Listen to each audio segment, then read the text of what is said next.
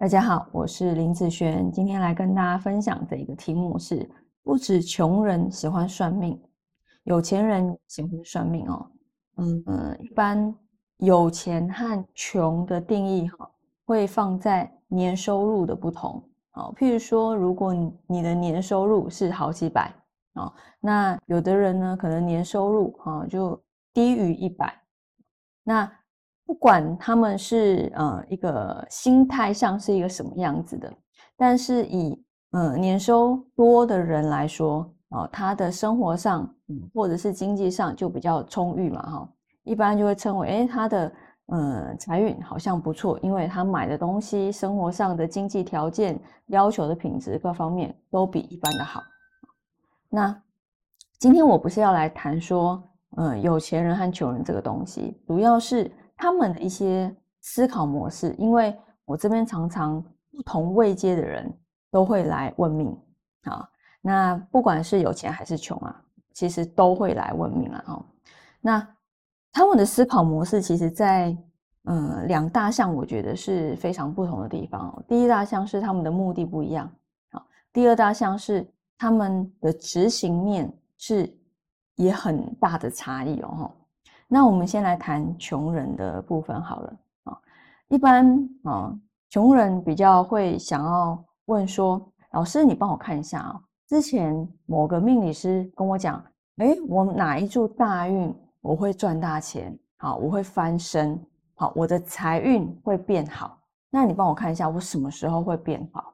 好，那种感觉就好像说，哎，我只要到了这一年，我只要到了这个大运。”我就会变好了，我好像嗯，就像那种中乐透那种感觉哈。我平常也是这样过，但是因为我的运好，所以呢，我到这个时间就会变好了。好，这个是一般嗯这方面的人会比较来问的部分。那有钱人他的思维是什么呢？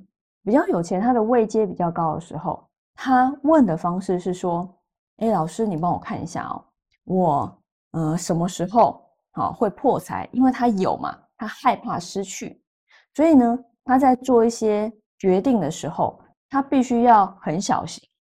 好，他不要将他目前的这些呃已经有的资产失去，所以他在问的是危机点的部分。好，那像嗯，现在是刚进入二零二二嘛，那很多的人哦，哈，他已经在。二零二一年，比如说在十月、十一月的时候，他就已经在计划二零二二这一整年度的计划，他要怎么去执行？好，因为其实跟公司的呃状态是一样的，他要计划明年度的人事，明年度的啊一个呃经营要去怎么去经营，所以其实他在提前一两个月的时候，他就已经好在制定我明年要怎么去花钱的啦。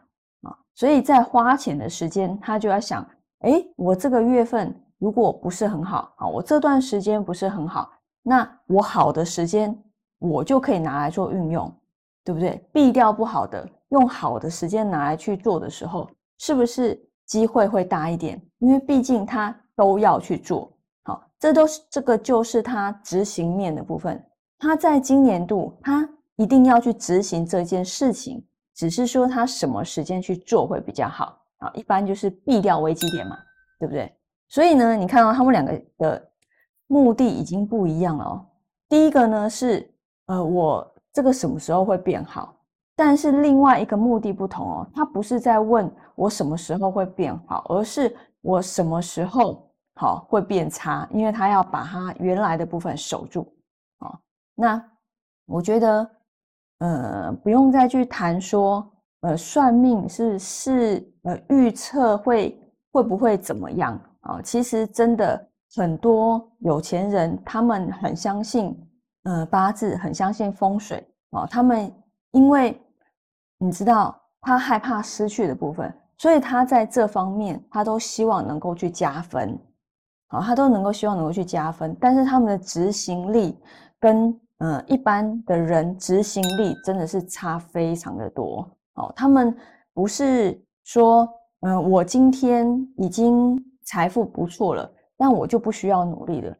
反而比一般人还要更努力，花更多的时间在自己身上，好，是你想象不到的哦。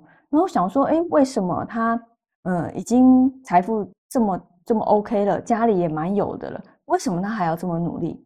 啊，其实有的时候是一个目的性的不同，他想要让自己变更好，再更好，好，你懂吗？而不是坐在那里等时间到，好，所以，呃，我觉得这两个啊一些想法、思维面的不同，可以跟大家做一个分享。然后大家再去想说，哎，你的思维如果是改变成有钱人的思维，那这样子你的一些做法，好，其实有的时候会跟着改变。